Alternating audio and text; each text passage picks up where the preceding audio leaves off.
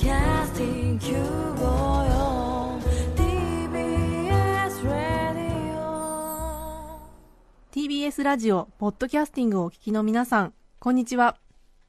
安住紳一郎の日曜天国アシスタントディレクターの刈谷陽子です。日天のポッドキャスティング今日は322回目です。日曜朝10時からの本放送と合わせてぜひお楽しみください。それでは11月10日放送分安住紳一郎の日曜天国11時からのゲストコーナーをお聞きください。今日のゲストです。廃道愛好家平沼義行さんです。おはようございます。おはようございます、よろしくお願いします。いします。えーこの挨拶をちょっとしたいんですけれどもはいどうも平沼です。あはい、どうもでちょっとおはようございますを先に言っちゃったんで浮いちゃいましたけれどもこれはやっぱ外せないかな。よろしくお願いします、廃道愛好家としてははいどうもということですね、廃道愛好家ということで、はい廃れた道で廃道ですよね。そうです。廃止になった道。はあ。よくあの廃墟ですか？はい。軍艦島ツアーとか、はい。あるいは廃線を行くとか、はい。昔の鉄道施設跡を見たりするはい。という趣味の方はたまに週刊誌などで見たりしますけれどもはい。平沼さんは道なんですね。そうですね。なくなっちゃった道をめでるという。そうですね。なくなりつつある道を歩いちゃおうじゃないかと。はい、そうですか。これまで日本では結構道ってのは廃れてなくなってるものなんですか？ものすごい数ですよ。今実際に存在する道と同じぐらいの数はもうどんどんなくなってるはずで。はい、膨大な廃道が存在します。なんとなくこう改修とかはい。昔からあった道をそのままなんとなくこそうですね。ね。はい。うそのまま使ってるっていう印象ありますけれども道自体変えちゃってるんですね。結構あの細かく見ていくと変わってます。はいこれまで平沼さんはどれくらいの廃道を見つけた？そうですね。あの、まあ、最低でも1000箇所ぐらいはもう巡ったと思うんですが、そうですか、はい、ただあの廃道の数え方っていうのが はっきりしてなくて。えあの、まあ、道路であれば国道であれば1号線2号線って何本あるって数えられますけれども廃道っていうのは、まあ、どこからどこまでで1本って数えていいかがはっきりしない。細々と存在するので、はい、1本の道路にも何世代もの廃道があったりすることもあるので、まあ、私の中で大雑把な数え方ですがそのぐらいは言ってるかな。そうですか。そして廃道愛好家はオブローダーという呼び方を はい。することがあるそうですが、はい。オブローダーっていうのはどういう意味なんですか？あのこれは、まあ、2005年ぐらいに私と友人が言い始めた言葉でああの英単語の時代遅れのっていう意味であのオブソリュートっていう言葉があるみたいなんですね。私英語苦手なんですけどね。その言葉とあとあのオフローダーって聞いたことありますよね、はい。あの荒れた道とかを、道はい、そのオフローダーとオブソリュートという単語を合わせてあオブローダーと呼んでみようかなと、なるほど。はい、廃道を行く感じはそうですねオフロードのさらに向こう側ですよねそうですね道なき道を行くというよりも汚れた感じで、そうですよねオブローダーはい、平沼義行さん1977年昭和52年生まれ36歳はい、千葉県松戸市のご出身です小学生時代は神奈川県横浜市で過ごし中学校からは秋田県秋田市で過ごします2007年廃道で生計を立てると決意し東京へ。これまで数多くの廃道関連の書籍を出版する傍ら廃道廃線トンネルなどの情報をまとめたインターネットサイト山さいがねがは1日1万件閲覧される人気サイトになっています。お仕事はこれまでは何をされてたんですか？これまでですか？今はまあ一応プロオブローダーと、はい。自分で言うのもおこがましいんですが、まあ、それ以外やることもないので。その前は？その前は普通にコンビニで店長をしたり。あコンビニスストアの店長、ああはい。そうですか。おにぎりの発注とかよくしてましたね。今はオブローダーはい。廃道愛好家を一本で。そうですねなんとか。はい。すごい。その思いたるやね。ねとえ相当強いものがありますよね。えはいどう愛本当に失礼な話ですけど廃道愛好家で生活ができるのかどうか甚だ疑問なんですけども。そうですね。やっぱ本が売れると。まあ、本とかあとはあのサイトの広告収入であるとか。そうですか。あとはまあ同人誌も作ってますし、えはい。まあ、道路に関することであれば何でも、ね、楽しいかなと思って、はい1日1万件のヒットがあればそうですよね。アフリエイト収入っていうんですか？そうですね、えいい時代になりました。え もともと廃道今は使われてない道を見つけるのが好きだったんですか？もともとはい。いやあのそんなにね生まれた時から廃道っていう感じで生まれてきたわけではなくて 小学校の頃は、まあ、横浜に住んでたもんで近くに鶴見川が流れてたんでねその鶴見川のサイクリングロードをまあ子供の足ですから大して遠くまで行けないんですけどこの道どこまで行ってんだろうなと。暗くなるまで行ってまあ親に心配させるっていうのが日課でしたね。で中学校になると今度は秋田に引っ越したもんでマウンテンバイク買ってもらったら結構自分で好き勝手山の中入っていけるようになったわけですよ、でまあ荒れた山道をあの次から次と自分で見つけて走っていくとだんだんこう山の中にあ昔はこれもっとちゃんとした道だったんだろうけど通る人が今少なくなって荒れてるんだろうなっていうものを見つけるようになってきたんですね。よく見ると近くに新しい道路があったりしてあこの新しい道路ができたから古い山道はこんなに荒れちゃったのかと。なんかこう道路の栄枯盛衰のようなものを自分の肌で感じて藪の中をこうかき分けていく中であこれ面白いじゃないかと。あんまりみんな気づいてないと思うんだけど面白いなってことに気づいたのが、まあ、中学生高校生の頃。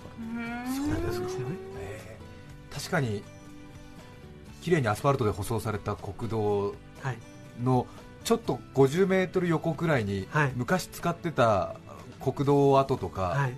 昔使ってた対向2車線のトンネルとかがあったりするとちょっとなんかドキッとしますよね。しますね。あやっぱり気づかれますか？ええ。ね、あれ気づかない人も中にはいるんですよね。そこに見えてるのに全然もう気づかないって方もいるんで、そうですよね。気づいたという方も素質終わりですね、そうですかね。はい、特にあの峠とかで便利な橋ができた横に昔使ってた橋桁だけ残ってたりとか、いやもう本当に素質終わりで我々オブローダーの中では、え橋とトンネルを見たらその脇をチェックせよっていう格言があるんですよ、ああそうですか。橋とかトンネルがあったらそれができる前の古い世代の道がきっとあるよっていう。脇を見なさいと。ああそうキョロキョロキョロキョロしながら運転してるんですから。なるほどね。そして廃道好きの皆さん方の中には3つのジャンルがあるということなんですが、3つのジャンルは何ですか？そうですね。あの廃道を大きく3つのジャンルに分けると、まあ、現代廃道そして近代廃道そして未成道。と3つ私は大きく分けれるかなと。現代の廃道。廃道。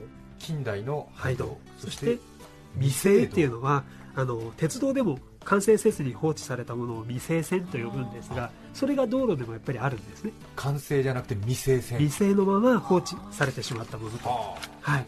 まあ、あの具体的にこう現代廃道というのはあの現代に生まれた自動車道路。我々前普通自動車で道路使いますよね。今はそうですね。今はね。でその自動車のための道路なんだけれどもやっぱりより便利で安全な振動が次々開通していくんです。はい。狭い峠道は広いトンネルに切り替わったりあの橋がかかったりそういうことで旧道が次から次と生まれていくんですが、その旧道の中にはもう本当に全く使う人がいなくなっちゃったりあの管理する維持管理するもう手が追いつかなくなって放置されちゃうものもいっぱいあるんですね、そういう現代の車道自動車道の廃道を現代廃道というふうに呼んでて一番いっぱいあります。じゃあさっき私が言ったのも現代廃道ですねそうですね。はい。そうですよね、はい。そして2つ目の近代廃道というのは？はい、近代廃道というのはあの我が国にこう車というものがいっぱい普及するようになったのは明治維新以降なんですよ。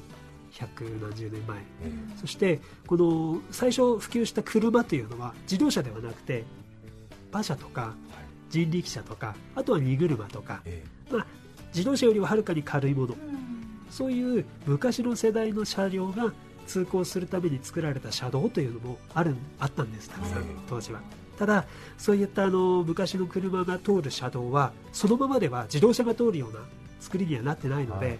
自動車の時代になっていく中で大体昭和の途中で切り替えられていって放置されちゃった。う昔の馬車や荷車が通ってた車道というのもたくさんあるんですね、んなるほはい、それは近代車道あ近代廃道というふうに分けてますっと江戸時代の人が通行手形持ってきっと あの歩いてたみたいなそういうような。そうですね。それから一歩進んであの一歩進んで。一歩進んで明治になって車が登場してからの作られた道と。あなるほど、はい一応え馬車荷車人力車が通ることをか想定した道。想定した道、うん。はい。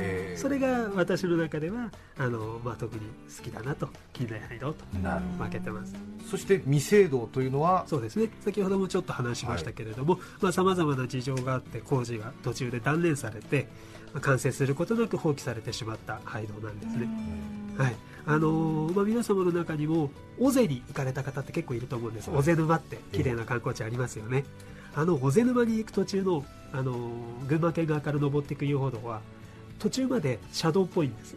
はいであの登山道に切り替わる直前にすごい立派な三平橋っていう橋がかかってるんですがこの橋なんてなんで遊歩道あるいはこう登山道の途中にこんな大きな道路の橋がかかってるんだろうなみんな違和感を持つと思うんですがこれがまさに未成道の後で、はい、あの昭和40年代ぐらいに、えー自然保護の絡みで建設が中止になった道路の後なんですよ。こういったものを未成道というふうに呼んでて、まあ、あの未成道っていうのは完成してないもんですからほとんど誰も覚えてなかったり誰にもこう歓迎されることなく消えていくっていう無念さが漂ってて これまたなかなか印象深い景色だそうですか。と思います、本来だとみんなに大事にされ維持管理されはい、看板もきっちり拭いてくれる人がいて。そうですそういう日の目を見ることなく。そうなんですよね。途中で作るのすらやめられてしまった、そうですよってことですね。ねこれがまたたまらない。かわいそうそうですよね。うん。確かに。オープンする予定だったホテルがオープンせずそのままちょっとね廃墟になってるみたいなのを見るとなんか、そうですよね、えー現代社会を生きる無地もね感じたりしますよね、たまにね、はい。まさにそういう感じですさて今日は廃道愛好家平沼義之さんにだから私は廃道を行くのだというお話を聞きます。まずは一気に紹介します。廃道愛好家平沼義之さんだから私は廃道を行くのだ。その1くすぐられる冒険心。その2歴史に思いを馳せる。その3古い土木建造物の魅力。その4自然に飲み込まれる大配備。以上の4つです。平沼さんに聞くだから私は廃道を行くのだ。一つ目はくすぐられる冒険心。はい。これやっぱり秋田の時の廃道そうですね。を見つけた時の、私のやっぱり原点廃道に対する接し方の原点はこいつをいかに踏破してやろうかというはい。あのファイティングスピリッツだったと思うので えやっぱりこの部分から入っていきたいなと。冒険ありきと。踏破するんですか？見つけるんじゃなくて？見つけて終わりではないんですよ。あの入っていかないとどうなってるかわからないのではあるなでは終わらなくて味わったと踏破したというのがやっぱりそれが1000本ということですね、大体ここからここまでだなっていうのをはい。実際歩いて、そうですね。歩いたり自転車で踏み込んだり、えへえはい、えその廃道の起点から終点まで行くんですか？そうです。あのできるだけ忠実にたどって橋が落ちていたら落ちてる橋のところは川を渡っていきますしええ。崩れたトンネルがあればトンネルの外峠をこう乗り越えたりして、はい、だから普通に道路を使ったらあの、まあ、1キロメートルの道路であれば、歩いては普通、まあ、20分とか15分で歩けますけれども1キロの道路に半日かかったりといったこともあります、へですね。はい、嬉しそう。ええそのね不便さを語る顔に笑顔が溢れてましたが。ただあの楽しいんですけれどもやっぱり廃道に踏み込んでいくとこう生傷だらけになっちゃうんですよ。これ分かります？私の手。で一応1週間前に廃道から帰ってきた手なんですけれどもまあ手足全部こんなま塩梅ですねちょっとこうスーパーとかでお金払うときにこの人何してる人なんだろうなという目がちょっとね痛いですよね相当大型の猫に引っかかれたみたいな。なっちゃってるんですよね。枝とかそうなんですい岩とか。ただ夢中になってると怪我してることにも気づかないもんね。あそうですか。そうですか。いやこれはでもあれですね相当な準備と知識がある人じゃないと。あそうですね。あのやっぱり準備は十分必要で、ええ。あの基本的に廃道は人が通らないので、ええ。何かあって自分で動身動き取れなくなると救出してくれるってことがない。そうです発見されるってことがないのではい。そこには念には念を入れて注意用心して歩いてます。ね、はい。完全に自己責任と自分の能力ですもんね、そうそうですよね。はい。はあ、さあそんな平沼さんが一番冒険心をくすぐられたというのが 清水国道ですか？そうですね。これはもう名前を聞いただけで世の中のオフローダーみんなああれかと。またあの話をするのかと思ってるかもしれませんが。へこれはあの私がこれまでで最も苦しめられ、はい。そして夢中にもさせられた、まあ、伝説的廃道だとえ思ってます。日本でも一二を争う有名な廃道だとも思います。え清水国道は群馬と新潟の県境をはい。行く国道ですよね、そうです。はい。はい。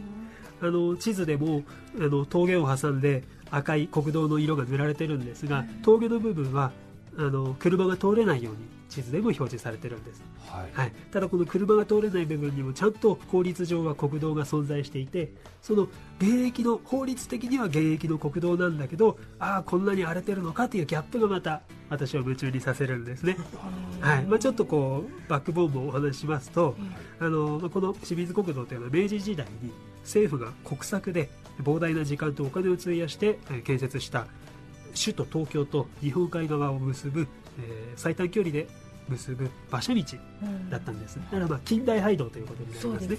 はい、しかし、あのー完成はしたんです。明治18年に一度。そして政府高官を峠に呼んですごく盛大な開通式典も行ったんですが、あの地形とか気候の悪条件を全く考慮しないで無理やり道路を作ったために、はいあの一番肝心な清水峠の区間が開通後わずか一冬で荒廃しまして雪崩とかはい。洪水で崩れていきまして、え数年を待たずに廃道化してしまったという、はいはまあ、現代であれば散々叩かれる政府は叩かれるだろあそうですよね、う黒歴史をここで演じてしまったんですね。ぬるい公共工事っていう。そうですね。リサーチ不足というか、そういうことが起きたんですがさっきもお話しした通りここは現在も国道に指定されていまして、えー指定されてるんです。国道291号に。えそうなんですか。今も国道なんで関東と新潟を結ぶはい。291っていうのは地図上に存在するんですか、はい存在してます。でも清水峠の近辺ははい。明治時代に荒廃されたそのまま、そう。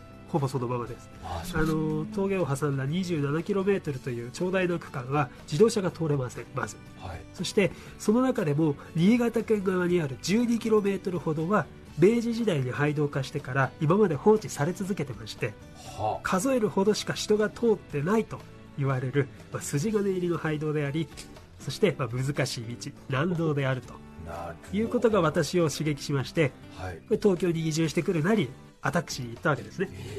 じゃあ今は現実的にはその国道291ははい。関東から行くと群馬の途中で行き止まり日本海側から来ると新潟県の山の中で行き止まり。行き止まりになってます明治時代の公共工事の失敗をはい。200年ぐらいあ100年ぐらい認めてないみたいなそういうことなんですかね、まあ、そうですね。あのもう一回国道と指定国道に指定したのは現代の話ですから、あのまた復活させようという時期はあったんだと思うんですが、ええ。まあ、そうはならなかったと。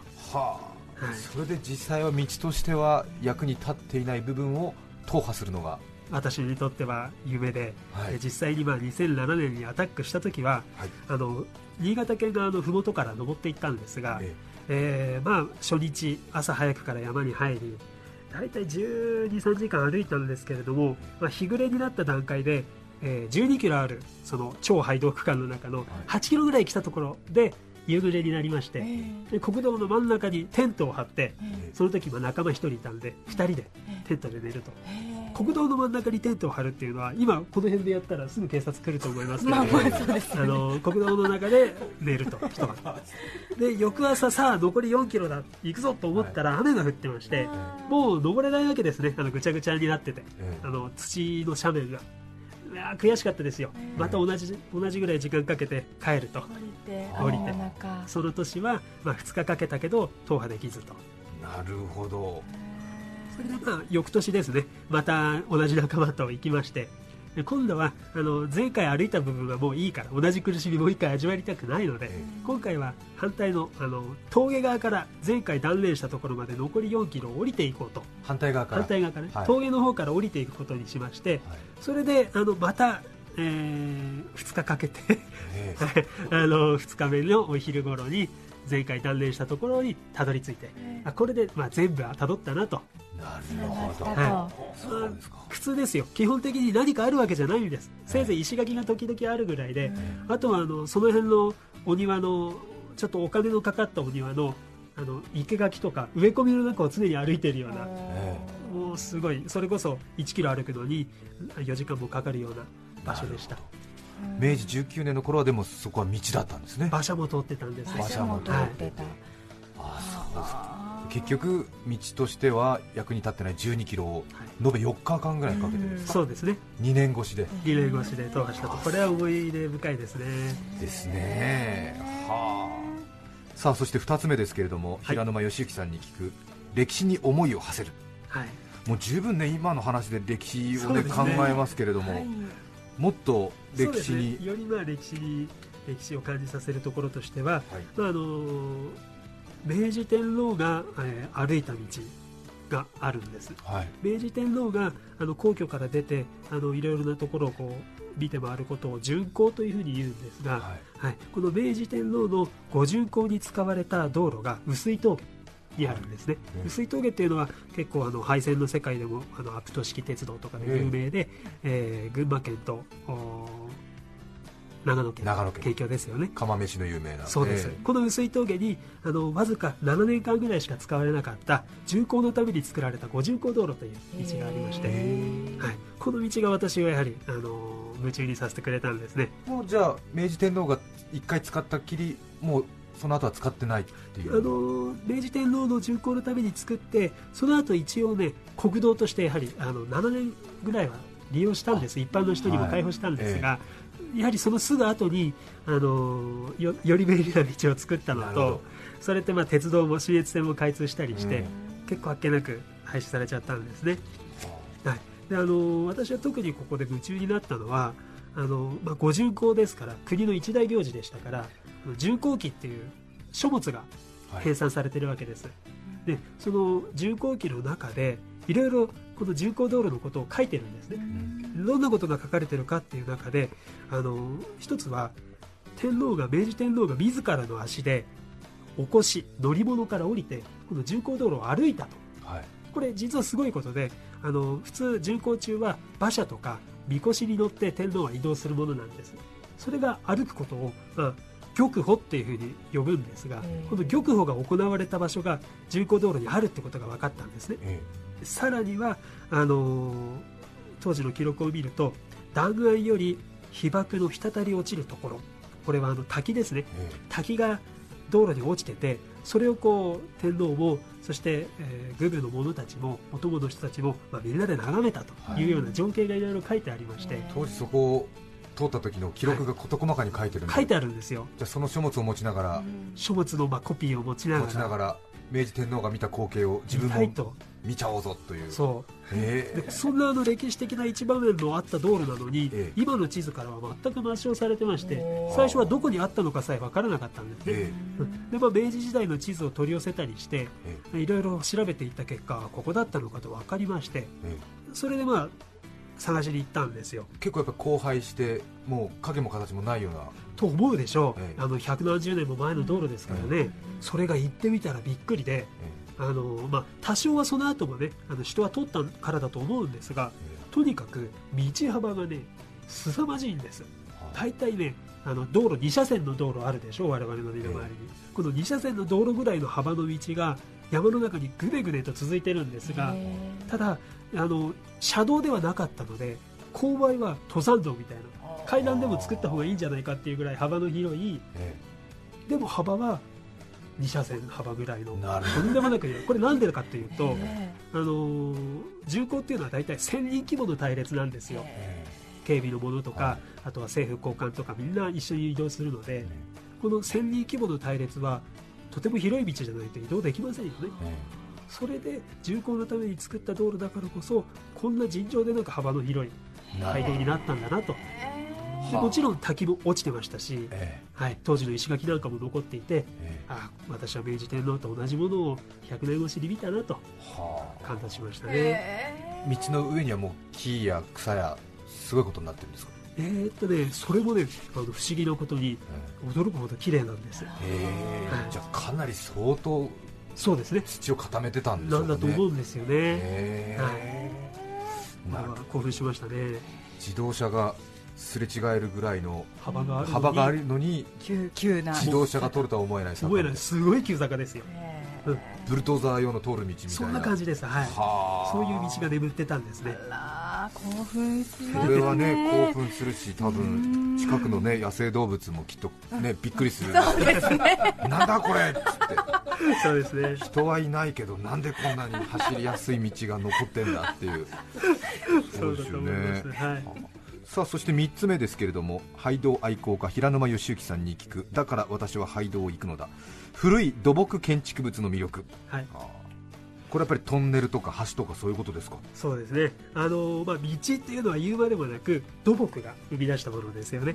で土木技術の結晶なわけです、まあ我々こう普段日常的に使ってますけれども全部こう土木技術がなくしてはできないものですよね。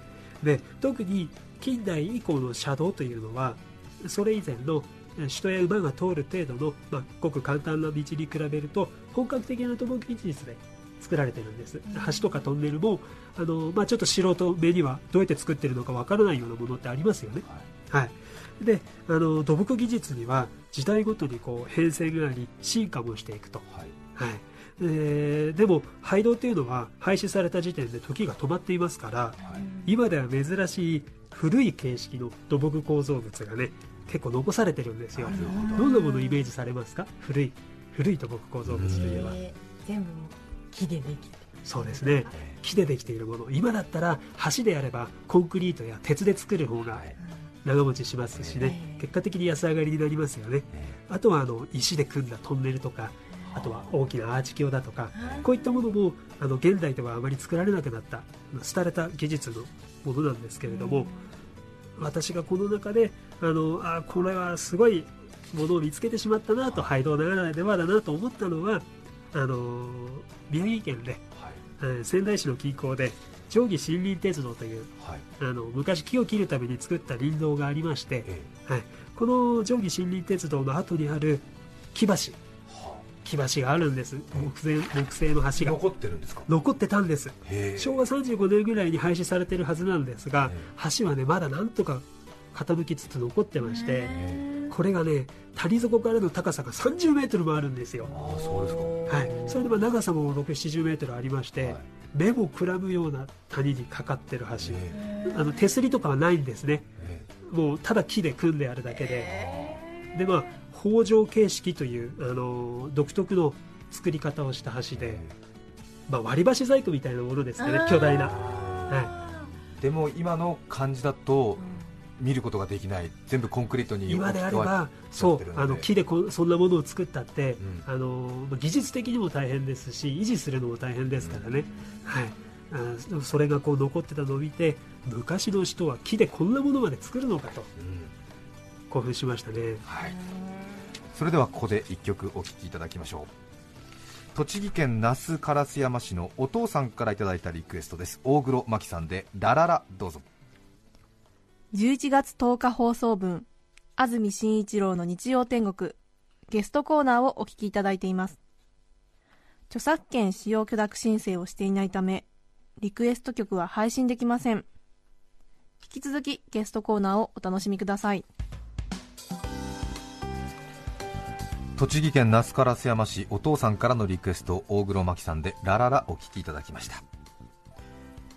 今日はゲストに廃道愛好家平沼義行さんをお迎えしています、私は廃道行くのだ。4つ目になります。自然に飲み込まれる大廃美。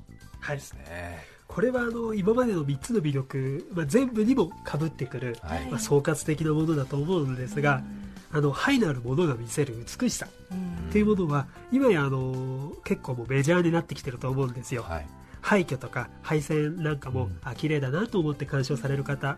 多いと思うんですがもちろん廃道にもこういう魅力はあるんですね。あの整理された人工物が躍動する自然に飲み込まれていく過程に見せる、こう破壊的な情景というのには独特の迫力があり見る人の心を奪うのではないかなと思います。そうですか。確かに。廃れていく。わずかに痕跡を残してる。はい。それを見るといろいろこう思いが駆け巡り、興奮するわけですね。そうですよ、はい。そうですか。やっぱりほんのちょっとした痕跡とかを見つけるとオブローダーとしてやっぱりもうなんかこうしてやったりと。あの道が私に見せたかったものを拾ってやったぞという満足感ですよね、見てくれって言ってやっぱり道もいると思うので、それを拾ってやったぞというこの対話してる感じ、そうですね。時を超えて。そう。愛道に一人きりで行っても一人きりではないんですよ、ほんのちょっとじゃあ道に石垣の跡とかをはい。落ち葉の下からやっぱりそうですね。出てきたりするともう夢中になってこう払ってね、払って。はい、一人遺跡発掘みたいな感じでこうはい、あったここにある道みたいな。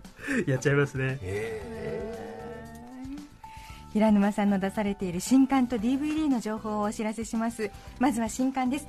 大研究日本の道路120万キロ。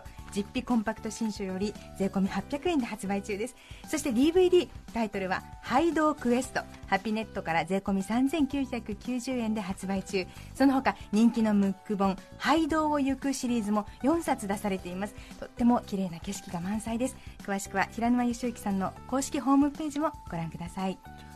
怪我との戦い命の危険さえあると思いますけれどもこれからもはい、廃道道をはい、邁進してください。ありがとうございます。頑張ります。今日は廃道愛好家平沼義之さんをお迎えしました。ありがとうございました。ありがとうごあざいました。りがとうございました。11月10日放送分安住紳一郎の日曜天国ゲストコーナーをお聞きいただきました。それでは今日はこの辺で失礼します安住紳一郎のポッドキャスト天国。おでん水炊きちゃんこ鍋。肉まんあんまん食べ過ぎ肥満。お聞きの放送は TBS ラジオ954さて来週11月17日の安住紳一郎の日曜天国。メッセージテーマはお風呂の話。それでは来週も日曜朝10時。TBS ラジオ954でお会いしましょう。さようなら。安住紳一郎の「ポッドキャスト天国」これはあくまで試供品。皆まで語れぬポッドキャスト。ぜひ本放送を聞きなされ。TBS ラジオ954